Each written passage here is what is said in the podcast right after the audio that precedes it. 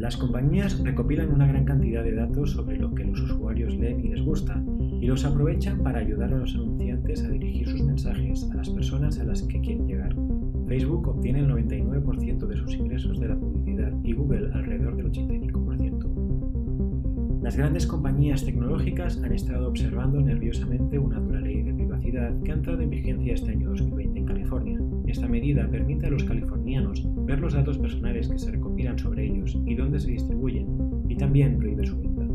Si esta ley se expande en otros estados y países, va a reducir las ganancias de las grandes tecnológicas y de su negocio tan lucrativo de poner a disposición de los anunciantes datos personales para que puedan identificar a los usuarios específicos a los que apuntar, negocio que a su vez es también muy lucrativo para los anunciantes que desean vender sus productos y servicios. Hola, ¿qué tal? Bienvenido a Blockchain con Sabor. Mi nombre es Igini More y es un placer tenerte aquí. En el podcast de hoy vamos a hablar de Brave, un navegador web que tiene una serie de características que lo hacen un poco diferente a los navegadores que todos conocemos como pueden ser Google Chrome, Mozilla Firefox, Opera u otros como Explorer si es que todavía lo utiliza alguien. Brave fue creado por Brendan Eich, un ingeniero de software que ha estado involucrado en los navegadores web desde que la web existe. Como él mismo afirma, cuando estuvo en Netscape en 1995, tuvo que crear JavaScript en 10 días en 1998 colaboró con la creación de Mozilla y en el 2003 dejó definitivamente Netscape para ir a Mozilla, donde estuvo hasta el 2014. Cabe recordar que Mozilla siempre ha sido reconocido por tener una buena ética, creando software, según dicen los expertos, de alta calidad como el navegador Firefox, intentando siempre predicar con el ejemplo de lo que comentamos, ¿no? una ética responsable que a veces carece en otras empresas tecnológicas. Brendan Eich llegó a ser el CEO de Mozilla, pero justo cuando llevaba poco tiempo en el cargo se armó un revolú, como dicen aquí en Latinoamérica, se armó un revuelo porque todo el mundo se enteró de que Brendan Eich había apoyado financieramente una medida electoral de California que quería prohibir el matrimonio entre personas del mismo sexo. Pidió disculpas, renunció y empezó a trabajar en lo que hoy en día es Brave. Según Brave, su navegador ofrece dos beneficios clave. El primero la velocidad, seguridad y privacidad que provienen del bloqueo automático de anuncios y rastreadores. El segundo, el poder pagar a los creadores de contenido o ganar dinero viendo anuncios que tú mismo eliges si quieres ver o no. Esto para el visitante. La mayoría de navegadores hoy en día ya permite el bloqueo de anuncios mediante plugins, pero Brave es el primero en declarar una guerra total en la economía publicitaria de la web. Y no solo en la economía publicitaria, sino también intenta eliminar cualquier tipo de rastreo.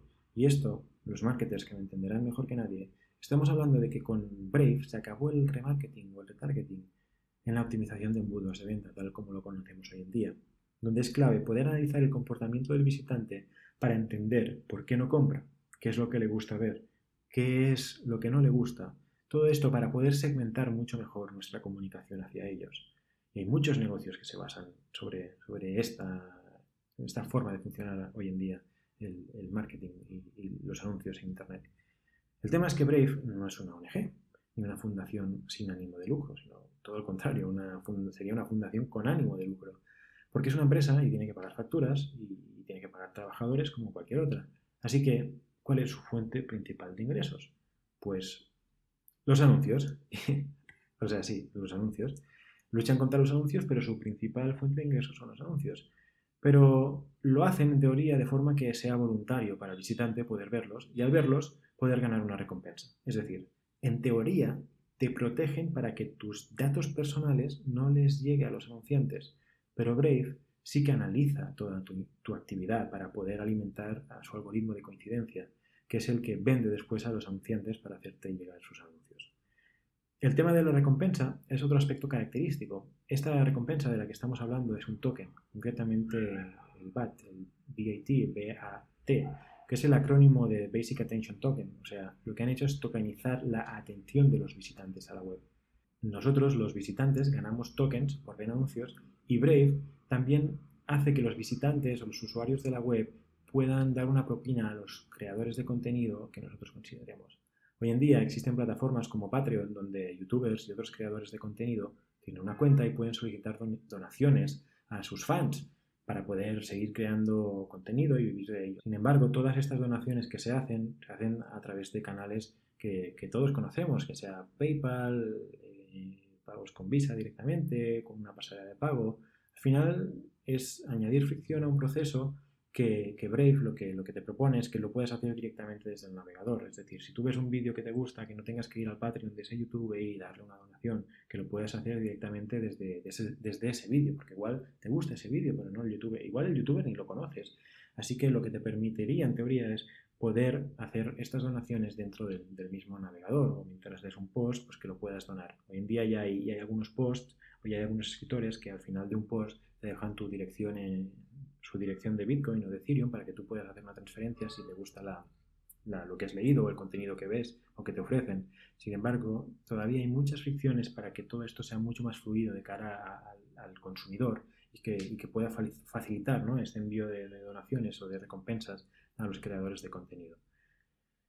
Em, y bueno, el tema es que si tú como visitante vas acumulando tokens, en el momento que quieres cambiar tokens por dinero fiat, Brave requiere que los usuarios creen una wallet con una empresa que se llama Uphold y ahí pasarlo a Bitcoin y después a cualquier, a cualquier dinero fiat, sea euro, dólar, lo que sea.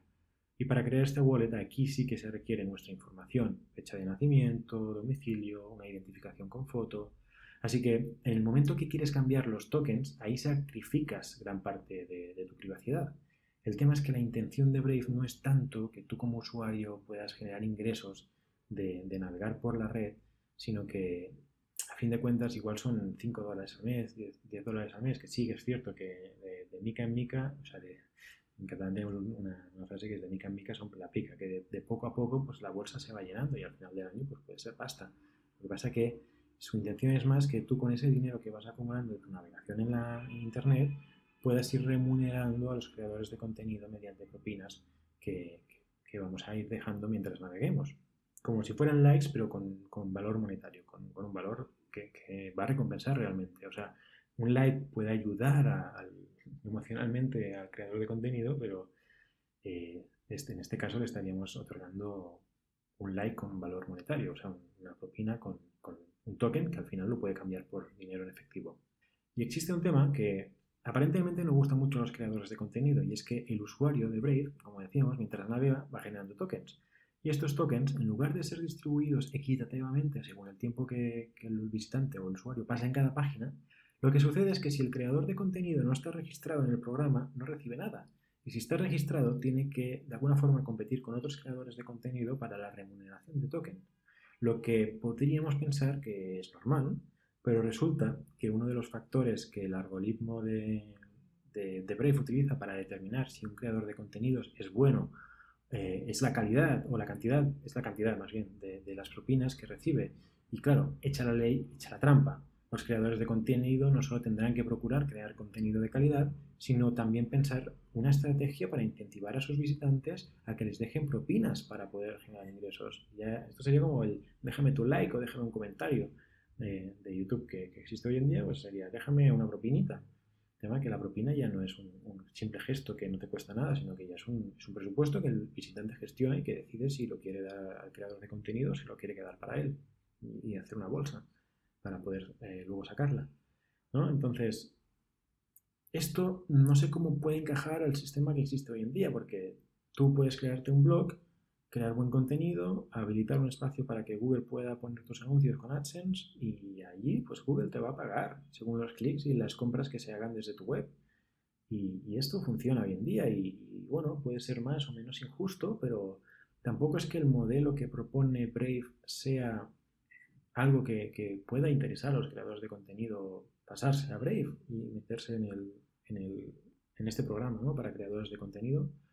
Y es que cuando hay dinero por medio, pues se crean lógicamente conflictos de interés. Cuando se, cuando se introducen datos personales en un algoritmo de orientación de anuncios y, y esto se vende a un anunciante, aquí hay un conflicto de interés. Tenemos por un lado el usuario que quiere proteger su privacidad y por otro lado el anunciante que quiere utilizar la segmentación que le ofrece el algoritmo para invadir al usuario. Así que si realmente se quiere lograr la privacidad del usuario, mi pregunta es, ¿se deberían eliminar los anunciantes? ¿O muy a nuestro pesar deberíamos considerar pagar por usar el navegador y que a cambio proteja nuestra privacidad? ¿quién está dispuesto a pagar más por nuestra privacidad? ¿Nosotros o los anunciantes? Y, es un tema, ¿no? Igual a simple vista podría ser que es lógico que los anunciantes están dispuestos a pagar más porque también van a ganar más. Pero, mm, ¿quién sabe? ¿Quién sabe? El tema es que quizás lo que hubiera sido valiente, Brave, ¿no? Valiente, hubiera sido cobrar a los usuarios por usar Brave, con la idea de que la privacidad personal lo vale y romper el mito de que los navegadores web deben de ser gratuitos o ayudar a los creadores de contenido a encontrar una manera de persuadir a más lectores a pagar por el contenido que, consideran de valor, sin anuncios de por medio. Aún así, eh, un servicio personalizado siempre ha venido de la mano de conocer bien al usuario. Si quieres un traje a medida, el sastre debe conocer tus medidas. Si quieres que un diseñador de interiores diseñe tu casa, pues deberá conocer al detalle tu hogar. Y yo me pregunto, tú como surfero de la web, ¿Pagarías por no recibir anuncios? ¿Pagarías o no, no pagarías? ¿O consideras que, bueno, tu privacidad no es tan importante o que debería ser por naturaleza en el propio navegador que no pudiera traquearte y, conservar tu privacidad? Pero claro, de algo tiene que vivir la, empresa que, lleva el navegador o que está detrás del navegador.